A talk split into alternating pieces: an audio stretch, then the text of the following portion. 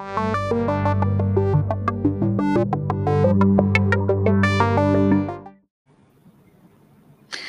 tarde, eh, bem-vindos ao Chrome da semana.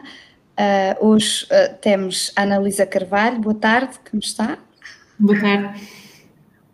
A Analisa Carvalho é professora na Universidade de, de, Coimbra e é também investigadora do Centro de Neurociências, que está associada à mesma universidade, uh, e publicou um trabalho recentemente numa revista do Grupo Science, na revista Science Signaling, uh, que relaciona a memória, uh, as memórias normais que nós temos, com a fome, com a sensação de fome que nós todos também temos. A Ana Luísa quer, em resumo, depois nós podemos uh, ir uh, aperfeiçoando ou promenorizando o trabalho, fazermos um, uma apresentação deste artigo que acabaram de publicar. Uhum, com certeza. Em primeiro lugar, muito obrigada pelo convite para estar aqui, tenho, tenho muito gosto é e pela oportunidade pela oportunidade de falar sobre, sobre o nosso trabalho, que é, sempre, que é sempre um prazer, obviamente.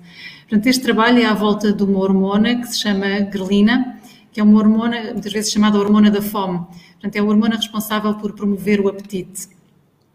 Esta hormona atua numa zona do cérebro, que se chama hipotálamo, Uh, sobre receptores, que são proteínas, à superfície dos neurónios do, do hipotálamo, uh, e quando ativa esses receptores, sabe-se que faz com que tenhamos fome, com que tenhamos a sensação de fome. E, e já há alguns anos que se sabe que esta hormona tem também efeitos na memória. Sabe-se que, por exemplo, em, em, trabalhos em animais, que se for administrada a hormona grelina e se sujeitar os animais a testes de comportamento que testam para memórias declarativas, que são memórias como, por exemplo, as memórias espaciais ou as memórias de episódios, que, que os animais têm uma performance melhorada nesses, nesses testes cognitivos. Portanto, eh, já havia algum tempo a ideia de que esta hormona que promove fome, que também tivesse um efeito de melhoramento cognitivo. Uh, e nós, este, este, trabalho vem na sequência de um outro trabalho anterior, em que já tínhamos visto que, de facto, esta hormona uh, atua nos mecanismos que, ao nível de, das células do cérebro, uh, codificam memórias, memórias declarativas.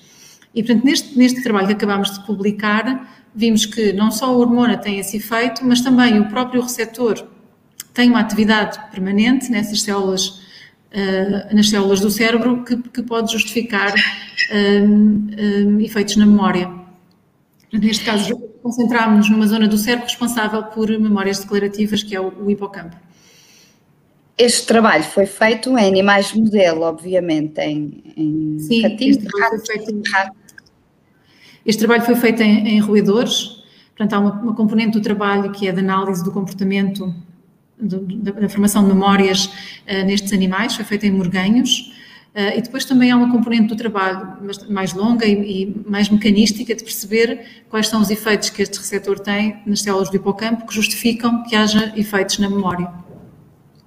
Eu tenho sempre esta curiosidade e penso que, que as pessoas também poderão ter, é como é que se fazem estudos bastante complexos, tem a ver com memória e com capacidades que nós associamos a indivíduos mais evoluídos, como os humanos, em animais que são bastante mais simples, como os uhum. roedores. Que tipo okay. de tarefas é que se testam nesses animais? Sim. Sim, portanto, hoje em dia há uma bateria de testes comportamentais muito bem estabelecidos em roedores, portanto, são animais modelo muito utilizados para estudar comportamento animal e, e, de facto há, há, muitas evidências de que há correlações fortes entre uh, o comportamento que se vê nesses animais e, e, o comportamento dos humanos, pelo menos alguns tipos de comportamento. No que diz respeito a comportamento cognitivo, que foi o que nós analisámos neste, neste trabalho, aquilo que nós estudámos foi a formação de memórias espaciais e memórias de reconhecimento. Por exemplo, usámos um, um, um teste de comportamento em que os animais são sujeitos são, são, são colocados dentro de uma gaiola onde existem dois objetos diferentes. Eles são deixados explorar os objetos e os roedores são animais muito curiosos e, portanto, vão aproximar-se de um objeto e do outro, explorar os dois objetos e vão passar a conhecer aqueles objetos. E depois, numa fase seguinte do teste, eh, substitui-se um dos objetos. E um animal uh, normal, o que vai fazer é ter uma preferência por explorar o objeto novo que ainda não conhecia. Portanto, tem curiosidade sobre este objeto novo e vai, e vai explorá-lo. Ora, isso só acontece se conseguir lembrar-se dos objetos. Esta segunda parte do teste é feita algum tempo após a primeira parte. e, portanto, a, a percentagem do tempo que o animal explora o novo objeto é um, dá-nos uma ideia de, de conforto e a memória que ele tem dos objetos anteriores. Este é um exemplo de um teste, de um teste cognitivo que foi feito neste, neste trabalho, que é um que testa para a memória de reconhecimento. Ok, portanto são tipos de memórias que todos os animais têm, mesmo animais Exatamente. têm esse tipo Exatamente. de memória. Exatamente, uhum. são, e, e que, que, nos dão uma ideia sobre a capacidade de formação de memórias declarativas, claro que são memórias muito simples, mas as memórias mais complexas são feitas de memórias, de conjuntos de memórias mais simples. Uhum. Ok, é tudo uma questão de escala no fundo, não é? Sim, sim. O humano terá, tem um cérebro com mais neurónios, logo com maior, maior capacidade de juntar memórias. Eh, não necessariamente. Portanto, okay. não necessariamente. Os animais têm também capacidade complexa de, de, juntar memórias e formar, e formar memórias sofisticadas com, com diferentes componentes, mas nós nestes testes tentamos eh, simplificar e olhar para aspectos da memória possamos atribuir, por exemplo, a determinadas regiões do cérebro, ou pelo menos que possamos saber que determinadas regiões são, são necessárias para, para que essas memórias se, se formem. Eh, claro que é necessário que o teste seja suficientemente bem controlado para que consigamos chegar a conclusões que, que tenham significado. Portanto, isto... Diga, diga. Este é um exemplo. Um outro, um outro teste que nós fizemos neste, neste trabalho foi, uh, no mesmo cenário em que temos os dois objetos, mudar um objeto de sítio. Uh, e o objeto que foi deslocado também normalmente é preferido pelo, pelo, animal e nós podemos ver essa preferência, calculando a porcentagem do tempo que, que o animal passa com o, com o, objeto que foi deslocado e, portanto, ter uma, ter uma ideia sobre quão fortes são, são as memórias. A memória de reconhecimento no primeiro teste e a memória espacial no segundo teste. A grelina uh, é uma hormona relacionada com o apetite, como já, como já referiu, e que uh, a sua quantidade na circulação aumenta próximo do, do horário das refeições. Exatamente. Fome e leva-nos a querer comer. Uh, há alguma relação entre a libertação dessa grelina que nos vai fazer ter fome e a formação das memórias? Ou de outra forma, quando nos aproximamos das horas das refeições, temos mais facilidade em formar memórias ou não? Ou não há, ou não se pode pensar desta forma?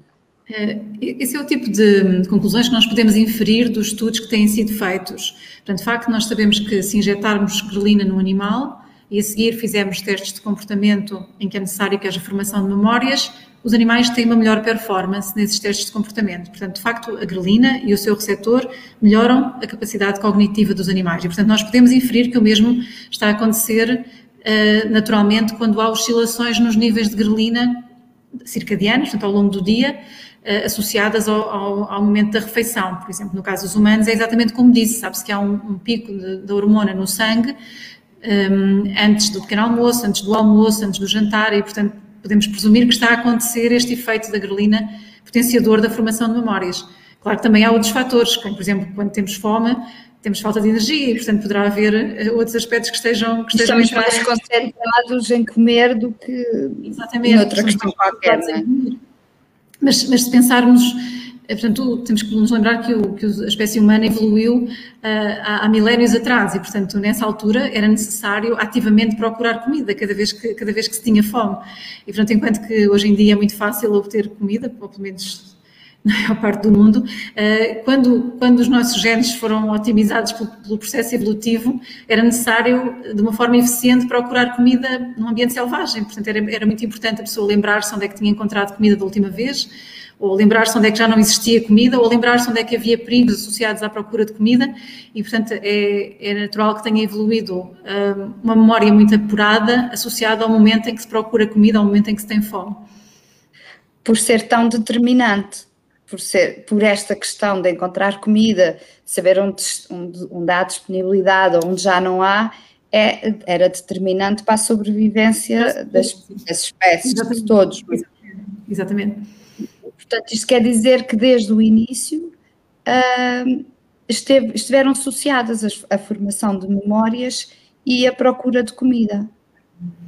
É, nós achamos que o papel desta hormona aponta nesse sentido, o papel desta hormona na formação de memórias e, e, e, ao nível das células e das moléculas, que até é mais o nosso foco de estudo, o, os efeitos que esta hormona tem sobre o que acontece eh, nas células do hipocampo, e portanto na, na formação de memórias, apontam para que haja de facto uma, uma, estimulação da formação de memórias, uma facilitação da formação de memórias associada a elevados níveis desta hormona e do seu receptor no, no indivíduo. Diferentes uh, regiões cerebrais têm funções diferentes, não é? Há. Um, e a grelina, quando está numa uh, região cerebral uh, responsável pela fome, vai ter um papel, e quando está noutra região cerebral uh, associada à formação de memórias, vai ter outro papel. É isso? É uma hormona que tem um duplo, uma dupla função ou há uma sobreposição das funções? Ok. Portanto, a, a grelina é sobretudo produzida no estômago e, e okay. circula na corrente sanguínea Uh, se pensa-se que passa a barreira hematoencefálica, portanto a barreira que, que, existe para que é necessária ser atravessada para o que resto, os cérebro, o resto do corpo. É? Uhum. Exato. Um, e atua, há muito tempo que se sabe que atua no hipotálamo, que é a zona responsável, uma das principais zonas responsáveis pelo controle do apetite. Okay? Uh, Sabe-se hoje em dia que também atua noutras regiões do cérebro onde existem receptores para esta hormona, como sejam, por exemplo, o hipocampo, que foi a região que nós estudámos, Uh, mas também há evidências de que existem receptores para esta hormona numa outra zona associada uh, aos mecanismos de recompensa, e por exemplo, sabe-se que esta hormona está associada ao prazer que dá a comer, portanto, se, se a produção desta hormona ou se interferir com o seu receptor, uh, os animais têm menos, têm menos vontade de comer, por exemplo, comidas, comidas com, mais, com um aspecto mais apetitoso, Uh, portanto, há, há, outras regiões do cérebro, para além do hipotálamo regulador do apetite, onde esta hormona atua. Mas aquilo que nós vimos de, mais concretamente neste, neste projeto foi que o, o receptor da hormona uh, só por si tem atividade, mesmo na, na ausência da hormona. Uh, isso é muito interessante porque há poucos receptores com estas características, como, como provavelmente é, é, do, é, do, conhecimento comum, uh, os receptores existem à superfície das células para responder a estímulos exteriores, por exemplo, hormonas ou fatores de crescimento, outros estímulos. O próprio e, não me indica para receber qualquer coisa, não estão lá disponíveis para receber. Para receber uma mensagem, exatamente. Eh, este receptor tem esta característica um pouco excepcional, que não é muito comum, de ter atividade mesmo na ausência da hormona. E neste artigo em particular, aquilo que nós vimos é que esta atividade é muito relevante. Já se sabia que era relevante para controlar a, a quantidade de comida consumida pelo indivíduo e nós vimos neste artigo que é muito importante também para regular um, os mecanismos moleculares subjacentes à formação de memórias e que se interferirmos com esta atividade basal do receptor, interferimos com a, com a formação de memórias. Sendo que esta atividade... o receptor mesmo, só, só para, para ficar bem claro, o receptor mesmo sem receber a hormona para a qual está destinado, funciona, tem uma atividade, está, está ativado. Exatamente. E essa atividade depende da quantidade de receptor que existe. A quantidade de receptor é regulada, por exemplo, pelo, pelo, pelo, pelo consumo calórico, por exemplo, em situações de jejum, a quantidade do receptor está aumentada. Também sabe-se que, dependendo das características metabólicas do indivíduo, a quantidade do receptor vai variando. Okay? Portanto, foi esta atividade basal que nós vimos que é muito relevante em primeiro lugar, observámos-la pela primeira vez em neurónios, ela já tinha sido observada em sistemas mais artificiais, em linhas solares, e nós verificámos que ela acontece nos neurónios do hipocampo um, e verificámos que ela é muito relevante para a formação de memórias e também para a alteração na eficiência de comunicação entre os neurónios, que é um, um mecanismo celular para a formação de memórias. Eh, se, se eu não percebi mal, referiu que no jejum uh, está aumentada a quantidade destes receptores? Há evidências nesse sentido, sim. E, mas que isso quer dizer que níveis dos aumenta a capacidade de memória, o jejum? Eu acho que isso nunca foi testado diretamente. Podemos pensar nisso? Eventualmente terá, é uma hipótese que terá que ser, que terá que ser hum, avaliada de uma forma controlada, mas, eh, mas sim, o, o estado metabólico do indivíduo eh, controla os níveis do receptor. Uh, isso é, é engraçado porque tem, tem surgido nos últimos tempos muitos estudos que comprovam efeitos benéficos do jejum. Uh, a outros níveis, a nível até da longevidade, isso até já se sabe há muito tempo que há uma relação entre o jejum e a longevidade, e acho, parece, penso que se começou até a registrar isso em animais bastante mais simples e, e depois acho que já está mais ou menos estabelecido que mesmo nos humanos pode haver uh, ganhos. Mas eu nunca tinha visto relacionado com a memória e o que me parece que está a dizer é que pode haver a restrição calórica pode ter benefícios também a nível de memória. O que acaba por ser bastante contra, é, acaba por ser também um contrassenso, porque a pessoa não se sente bem quando tem fome e até, até tem alguma dificuldade, às vezes, de realizar certas tarefas ou de ter Sim. raciocínios mais complexos. Ninguém consegue pensar muito bem quando está cheio de fome, não é? Sim, sim, sim, mas uh, uh, os hábitos alimentares, portanto, a frequência com que a pessoa se alimenta, é uma questão de hábitos também. também. Educam-se, não é? Educam-se. Se a pessoa estiver habituada a um regime alimentar em que, que, come muitas vezes por dia, dificilmente pode entrar em jejum e sentir-se bem, não é? Eh, mas, mas é tudo uma questão de, de habituar o, o, organismo a diferentes regimes alimentares.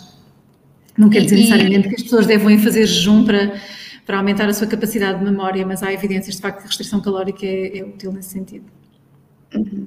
Uh, nós recebemos aqui um comentário uh, do João Carlos Cruz que diz que o que existem são estudos que validam vantagens na longevidade da restrição calórica, não é do jejum. Sim, exato, é a professora uh, fez essa, essa correção. Um, de qualquer forma, o jejum começou a entrar até, nos regimes de emagrecimento. Há pessoas que fazem regimes de emagrecimento que incluem períodos de jejum mais alargados. Uh, como é que isto se relaciona com essa, com essa descoberta que fizeram? Essa ideia de que uh, prolongar o jejum ajuda a perder peso. Sim, Ou obviamente, não tem, não, se não se ingerir alimento, se não se ingerir alimentos, obviamente que, que a pessoa perde peso. Uh, o que acontece é que, como os níveis tanto da hormona grelina como do receptor aumentam, há também fome e portanto é difícil uh, lidar com a situação. Portanto, não é tão não é tão simples não é tão simples quanto isso. E de outra forma, uh, ter mais memória, mais grelina disponível, sintetizada, uh, significa ter uma melhor memória? Porque há aquela relação com os receptores que referiu. Que uhum. referiu. maior produção de grelina implica também melhor memória? Sim, portanto, há alguma variabilidade nos indivíduos, nos níveis de grelina que são atingidos na circulação durante, durante o dia, uh, mas de facto sabe-se que se, se, for, se for uh, administrada grelina animais, e a seguir se fizer testes de comportamento, que eles têm uma melhor performance neste, nos testes de comportamento que, que, que são testes para memória. Uh, isso é verdade. Também se para algumas uh, doenças neurodegenerativas que, em, que há, em que há déficit de memória nos indivíduos, como por exemplo a doença de Alzheimer, se considera, se começa a considerar, pelo menos em, em modelos pré-clínicos, em modelos animais, que a administração de grelina, ou pelo menos de estimuladores do sistema uh, da grelina, que poderão ser úteis. Até porque, por exemplo, no caso da doença de Alzheimer, há algumas evidências de que há interferência um, do peptídeo A-beta que está envolvido na, na doença com o funcionamento do receptor da grelina e há também um, eh, alterações nos níveis do, do, RNA que codifica a grelina no, no cérebro de, de, doentes de Alzheimer que já foram registadas. Há também alterações genéticas no gene da grelina que estão associadas a um, a uma, a um início mais, mais precoce do desenvolvimento da doença e, portanto, considera-se que um, a estimulação do, do sistema da grelina e do seu receptor poderá ser uma terapia interessante na, na doença de Alzheimer e há alguns estudos uh, feitos por diferentes, por diferentes investigadores a tentar, um, a tentar testar essa hipótese, que poderá ser uma hipótese, uma hipótese interessante. Mas uh, não deve ser muito fácil uh, controlar o mecanismo da grelina ao ponto de usá-la como uma terapia, porque se fosse, já se tinha tentado fazer isso para resolver problemas de peso, que é um que é uma questão gravíssima que afeta milhões de pessoas e que há muitos esforços concentrados para tentar resolver Sim. o problema da obesidade, não é? Sim. Porque é que não tem sido, se o mecanismo é este e se sabe que a grelina tem este papel, porque é que não, simplesmente não se limita à produção de grelina em pessoas que têm problemas de excesso de peso, ou se controla a produção de grelina? Sim. Sim, e acho que, acho que é, de facto não é, não é diretamente a minha área, mas penso que uh, terapias que fazem, que têm como alvo o sistema da grelina são, são consideradas em obesidade, sobretudo um, uh, em pessoas com tendência para obesidade, porque o que acontece é que uh, pessoas obesas com um elevado nível de obesidade têm níveis de grelina relativamente baixos. Uh, mas para, para, para pessoas com, com, com tendência para, para obesidade, um, em que se, ainda se verificam níveis de, de grelina uh, semelhantes aos do resto da população, é útil um, inibir o sistema da grelina porque inibe, inibe a fome, portanto as pessoas consomem menos alimentos e, têm, e, têm, e perdem peso. E, portanto, de facto, são consideradas para, para a obesidade terapias que interferem com, com, o sistema, com o sistema da grelina. Eu não sei se são usadas na clínica, devo dizer que não sei, mas sei que, que, que na literatura aparece muito essa, essa, possibilidade, não sei até que ponto está a ser, está, está a ser testado em humanos, mas é, os estudos em animais apontam nesse sentido, sim. É, do seu trabalho faz parte um, agora testar essa hipótese em pessoas ou, ou não há qualquer forma de, de, passar, de ir tentar perceber se há um equivalente uh, em pessoas? Eh, está-se a referir aos efeitos da grelina na memória? Sim, sim, exato. Uh, assim, nós de facto não temos nenhum projeto a decorrer que, que, que, permita testar essa hipótese, mas eu penso que é uma hipótese que é, que é interessante de, de testar no futuro. E há algumas um, alterações no gene que codifica o receptor da grelina, que já foram reportadas em humanos e que estão associados a, a baixa estatura, mas seria muito interessante perceber se, nesses, se nessas pessoas que têm essas mutações há alterações na, na memória que pudessem corroborar o, o, nosso trabalho. E eventualmente tentar corrigir, não é? Porque aí sim, sim. se pensa em alterações e nos humanos pensa-se sempre na hipótese de as corrigir. Sim, sim. É. E sobretudo eu acho que um, há algum, há algum trabalho que sugere que inibir a atividade do receptor da grelina, esta atividade constitutiva do receptor da grelina, que nós, que nós testámos aqui, que pode ser, pode ser uma, uma, terapia interessante em algumas doenças. Por exemplo, eu disse há pouco que a grelina está envolvida no prazer associado a, a comer, mas também está envolvido no, no prazer associado, por exemplo, ao, ao, à ingestão abusiva de álcool. e julga-se que uma das razões, portanto, que, que, que há um, um que os níveis de grelina estão. Para, para que as pessoas que, que, são alcoólicas tenham prazer em beber, é necessário que os níveis de grelina estejam, estejam elevados e, portanto, que se inibir eh, a grelina e o seu receptor, se, se poderá inibir esse prazer associado, associado a consumir álcool de forma compulsiva. Deixe-me só dizer, o que eu acho é que o nosso sim, trabalho sim. alerta para que uh, inibir o receptor da grelina e a sua atividade constitutiva poderá ter efeitos secundários na memória que são indesejáveis e, portanto, é necessário um, ver, qual é, ver qual é o balanço entre o risco e o benefício de interferir neste setor. Pois, isso torna a, a, questão até mais delicada, como é que se vai interferir Exatamente. num que já se sabia que era complexo, mas que agora ganhou ainda mais um grau de complexidade, ainda por cima envolvendo a memória, que é algo essencial para a existência, não é? Sim para os roedores de uma forma, para os humanos de outra forma, muito mais dramática, não é? Sim. Uh, e portanto isso acaba por ser só uma. Uh, uh, acaba por vir tornar o processo todo ainda mais complexo. É o que sabe-se mais, não é? Sabe-se mais do papel da grelina, mas isso não vem necessariamente a tornar mais fácil a perspectiva de controlar os problemas de peso ou de ajudar a, resolver o problema do excesso de peso usando o mecanismo da grelina ou, ou, ou tentando um, atuar sobre o mecanismo da grelina, não é? Eh, sim, não, acho que, acho que o, nosso, o nosso trabalho mostra que a grelina, o seu receptor, é muito importante na regulação de, dos processos de memória e que, portanto, inibir este receptor de uma forma indiscriminada poderá não ser boa ideia. Uh, agora, o que acontece é que em muitas patologias há a partir de alterações nos processos de memória que, que são causadas pela obesidade ou pelo, ou pelo abuso na ingestão de álcool e, portanto, eventualmente aliviar essa parte da, da patologia é mais importante do que os efeitos adversos que, que, a inibição do receptor da grelina possa ter. Portanto, é necessário fazer testes, um, ensaios clínicos em humanos para, para perceber os dois aspectos, mas eu acho que nos ensaios clínicos para a inibição do receptor da grelina, por exemplo, em obesidade ou em abuso de álcool, que é muito importante incluir a avaliação da memória uh, nos doentes.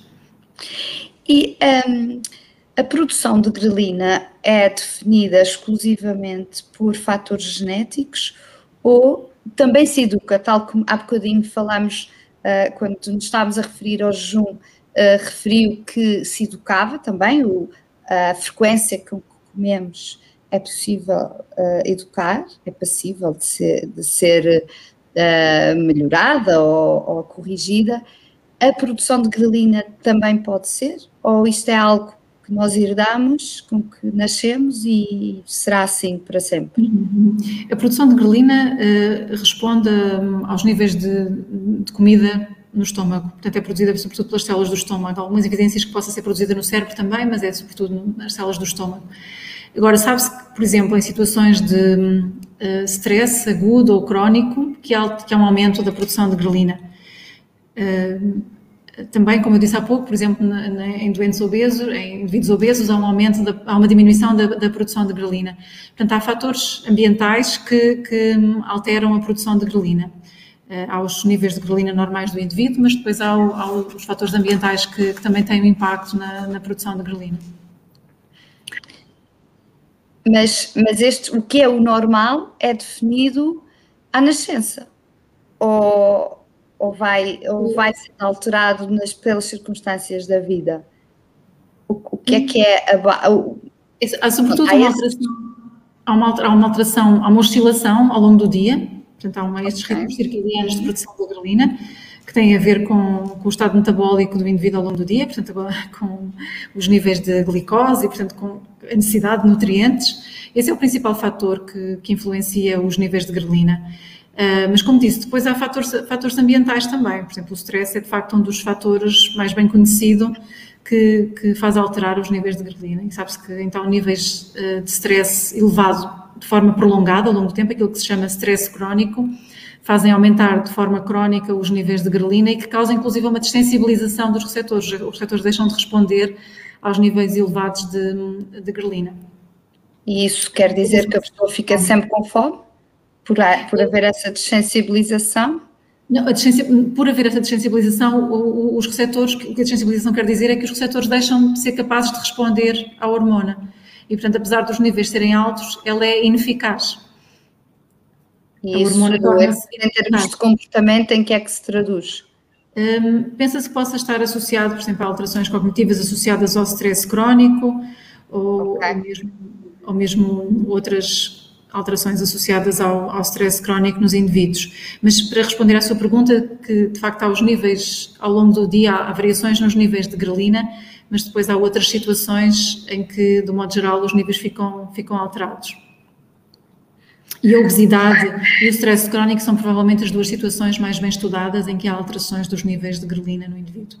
Em que essas alterações são mais dramáticas e mais uh, visíveis, não é? Uh, o, que é que, o que é que se vai seguir a esse trabalho uh, que, que, acabaram de publicar? Quais é que são os próximos passos? Sim. Portanto, como, como eu disse, neste trabalho nós vimos um mecanismo que é interessante para, para, para, perceber como é que os receptores da grelina regulam a memória, mas de facto o nosso laboratório está muito, está muito interessado em perceber ao nível das células e das moléculas uh, os mecanismos de memória. Esse é o foco principal do nosso laboratório. E nós achamos que a, que a grelina atua não só a, a regular os níveis um, das moléculas que, que participam na transmissão entre neurónios, que são muito importantes para se formarem memórias, mas tem também efeitos na, na, morfologia dos neurónios que têm mais a ver com outro tipo de proteínas e, portanto, nós estamos a tentar dissecar de uma forma mais profunda um, os efeitos da grelina do seu, do seu receptor nas moléculas que constituem os neurónios e que os permitem uh, comunicar uns com os outros. Ok, muito bem. Muito obrigada por ter estado uh, no Chrome da semana. Muito obrigada eu. Oh, obrigada. E, bom, continuação de bom trabalho e obrigada a quem esteve a ouvir-nos. Ah, já sabem que também estamos agora nas plataformas de podcast. Subscrevam o Chrome da Semana. Até para a semana. Obrigada. Obrigada, boa tarde. Obrigada.